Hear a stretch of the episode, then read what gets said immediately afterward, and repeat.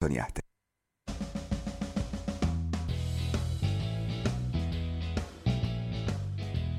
En Radio 10 Neuquén, ahora por las tardes, nos tomamos el tercer puente. Soledad Britapaja Sánchez y Jordi Aguiar Burgos. Te acompañan todas las tardes. De 15 a 17.30. Información, análisis, entrevistas, música en vivo y columnistas de todos los colores y sabores. Subite al tercer puente. Con Jordi y Sole.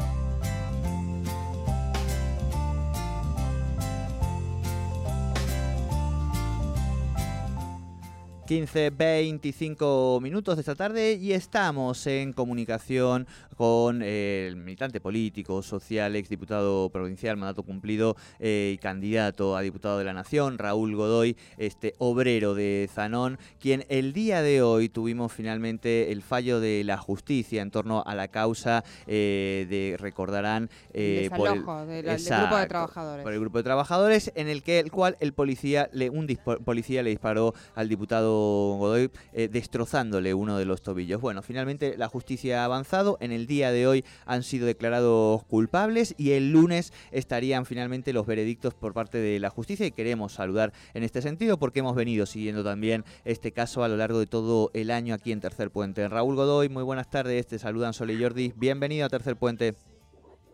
Hola, buenas tardes, Jordi, a, a todo el equipo de la radio. ¿Cómo están? Bien, bien, bueno.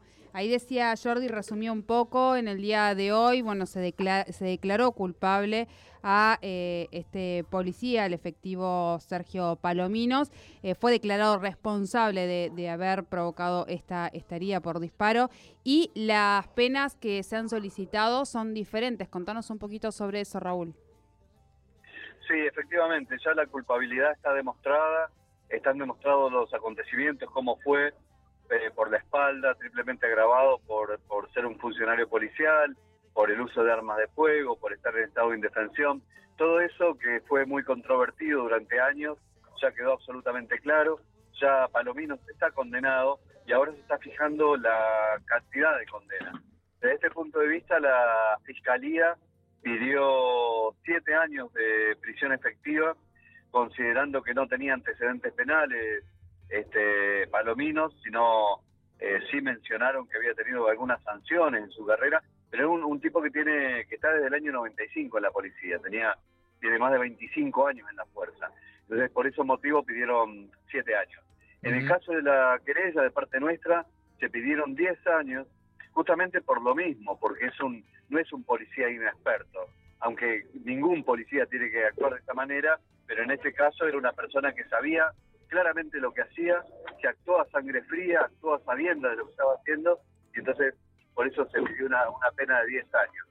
Ahora el tribunal, la defensa, perdón, la defensa también pidió tres años de prisión en suspenso, pero esa es una maniobra para que sea escarcelable, digamos.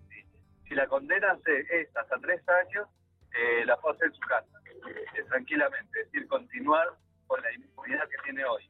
Entonces, eso es lo que tienen que determinar este tribunal, que como es un caso de delito grave, eh, son tres jueces, es un juzgado complejo, no es un solo juez, y esto tiene que ver con la gravedad de la carátula, digamos, ¿no? con, la, con la gravedad del hecho. Entonces, bueno, el lunes vamos a tener vamos a tener la, el fallo final de cuánto es la pena que finalmente le corresponde para mí. Bien, bien. ¿Esto cuándo, cuándo es la fecha prevista? ¿El lunes? El mismo lunes. El mismo lunes. Bien. Eh, Raúl, eh, siempre que hay una situación de, estas, uno siempre obviamente tiene mucho escepticismo con, con el Poder Judicial cuando se trata de, juzgar este, a veces a las fuerzas de, seguridad. ¿Cuál es la mirada en torno a este, este proceso que se ha ido desarrollando? Ah, hemos leído también declaraciones de, parte del equipo de, abogados y abogadas eh, que, te han representado con cierta conformidad en cómo se ha desarrollado el juicio, pero ¿cómo lo, lo has vivido vos? Efectivamente, Jordi, mira, eh, la primera lectura es que se, ya pasaron cuatro años.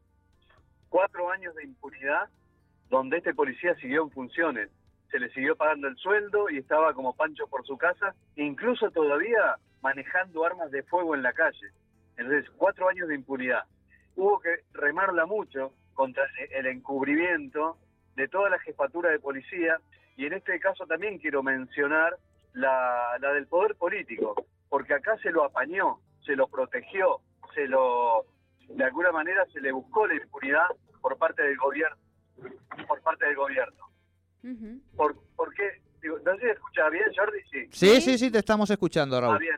Yo, yo digo esto porque han sido hechos públicos desde la, los voceros del movimiento popular neuquino, en este caso Claudio Domínguez, Gloria Cifuentes, que eran los voceros en la legislatura, dijeron que se solidarizaban con el policía, que estaba bien haberme pegado un tiro, que estaba bien haberme disparado de esa manera. Bueno, eh, eso, ¿qué le daba? Más impunidad y más encubrimiento.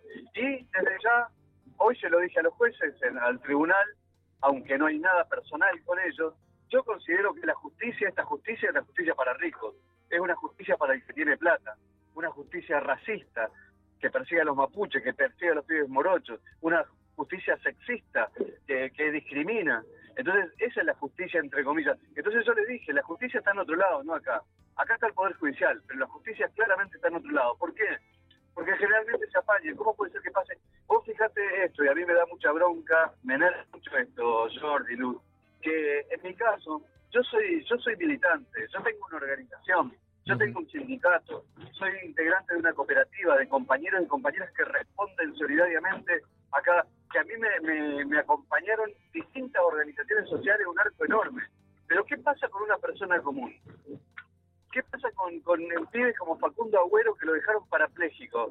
¿Sabés dónde están los policías que casi lo matan al pibe y lo dejaron en estado vegetativo? Están los más panchos en su casa.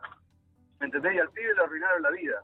¿Dónde están los asesinos de Brian Hernández, de Matías Casa, de Cristian Ibaceta?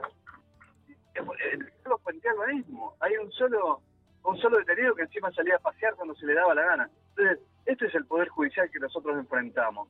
Yo lo que valoro muchísimo es el laburo de la querella, de nuestros compañeros abogados, abogadas, de la gente que atestiguó en forma valiente y de la gente que se movilizó. La PDH, el MTD, el POL, el Polo Obrero, pero mis compañeros ceramistas de todas las fábricas. Eh, acá viajó Miriam Bregman a acompañarme la cosa, estuvo en varias oportunidades. Entonces, todo ese trabajo, después de cuatro años, logramos una condena. Pero mirá lo que le costó. Entonces yo por eso quiero que esto se siga hasta el final. Y no lo hago por mí, sino lo hago por los miles de pibes y pibas que no tienen representación, que no tienen la posibilidad de defender. Clarísimo. Clarísimo, Raúl, este, como siempre. Bueno, te agradecemos mucho este contacto y el lunes entonces quedaremos pendientes de, este veredicto. Te mandamos un fuerte abrazo desde aquí, desde Tercer Puente. Un abrazo muy grande para ustedes que estuvieron desde el primer momento y que vamos a seguir viéndonos en la lucha como siempre. Un abrazo grande.